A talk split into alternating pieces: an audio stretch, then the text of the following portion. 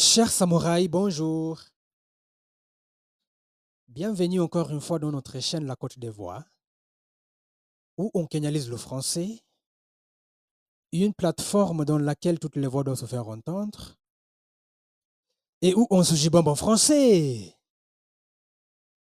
Chers auditeurs et auditrices, bienvenue dans notre émission L'analyse avec Sam Kyoko. Et cette fois-ci, nous allons faire une édition spéciale pour marquer la 34e Coupe d'Afrique des Nations, Cannes 2024. Et tenez-vous bien, chers amis, ce tournoi se déroule en Côte d'Ivoire. Cette édition sera divisée en 12 épisodes. Et en plus, sans oublier, cette analyse des 12 épisodes que je vais vous faire part est basée sur ce que la presse diffuse partout, à la fois dans la presse anglaise et dans la presse française, c'est-à-dire ce que euh, nous regardons dans les télévisions, euh, euh, ce que nous lisons, ce que nous entendons dans les radios, etc. Donc, c'est parti pour le premier épisode. Pour la deuxième fois de l'histoire de la compétition, la Côte d'Ivoire accueille la Coupe d'Afrique des Nations.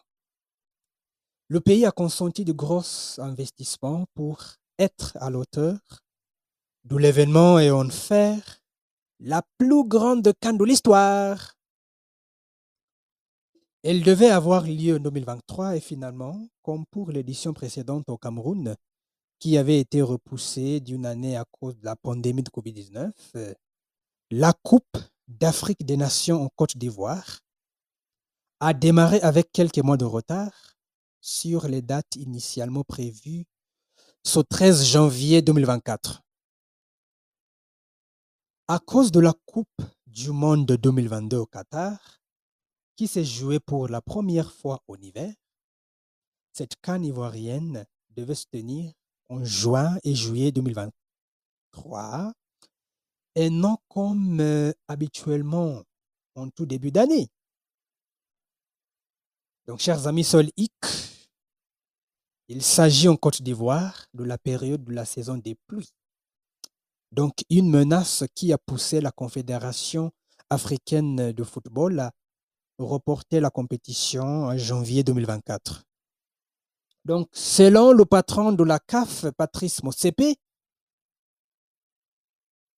il s'est justifié en disant on ne veut pas prendre le risque d'avoir une compétition sous le déluge, parce que cela ne sera pas bon pour le football africain et son image. Chers samouraïs, on se pose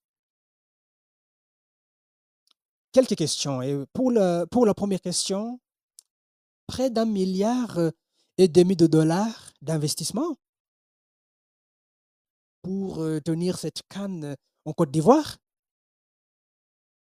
Donc, malgré ce report, la Côte d'Ivoire a mis le paquet pour se montrer à la hauteur d'un événement qu'elle n'a organisé qu'une seule fois en 1984.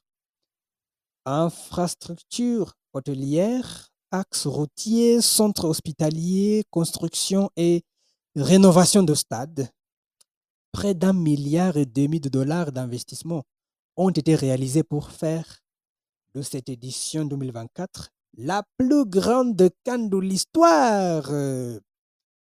Et selon les mots de, de François Amichia, le président en exercice du comité d'organisation de la Cannes, L'accent a particulièrement été mis sur les six stades qui accueilleront la compétition. Quatre sont sortis de terre pour l'occasion.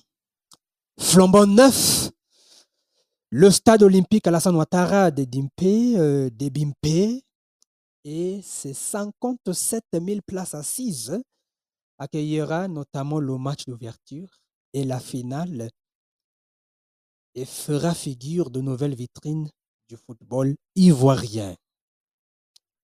Et puis, sans oublier les stades de Charles Konambani, de Yamsoukro, Amadou Gonkoulibaly, de Corgo et Laurent Poukou de San Pedro, tous d'une capacité de 20 000 places assises, ont aussi hein, été construits spécialement pour l'événement. À Abidjan et Boaké, les stades Félix Oufouette-Boigny et le stade de la Paix ont quant à eux été rénovés pour accueillir la compétition.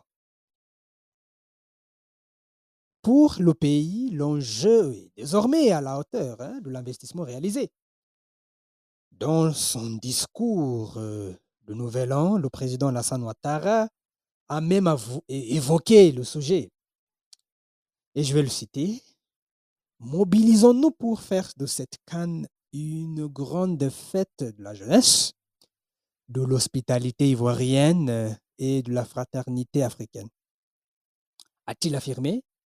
Preuve que la réussite de cette Cannes 2024 est en effet devenue une priorité absolue pour les autorités qui espèrent utiliser la compétition comme une vitrine du développement du pays. Et on se pose une autre question, chers auditeurs et auditrices, une compétition plus ouverte que jamais? Mais bien sûr que non, hein. Parce qu'à domicile, les éléphants déjà deux fois champions d'Afrique font naturellement figure de favoris, hein. Eux qui ont ouvert cette canne face à la Guinée-Bissau et ils se sont imposés 2-0 euh, le samedi 13 euh, janvier et il ne faut pas oublier, nous avons 24 équipes engagées. Hein.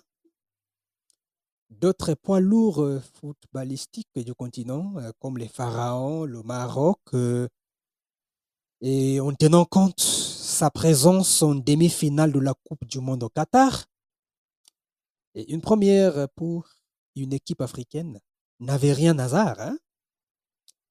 Et sans oublier les Fennecs algériens, vainqueurs en 2019.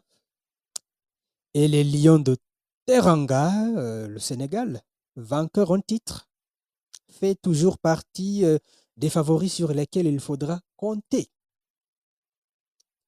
Mais une réalité, c'est que rares sont les équipes à avoir remporté deux éditions consécutives, mais dans une compétition qui pourrait bien être la canne la plus relevée de ces dernières années.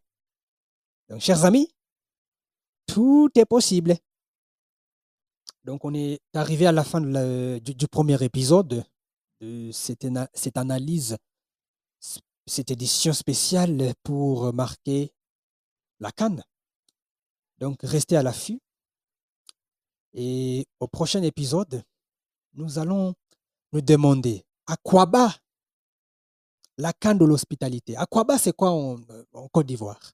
À quoi bas À très vite. Restez à l'écoute et portez-vous bien.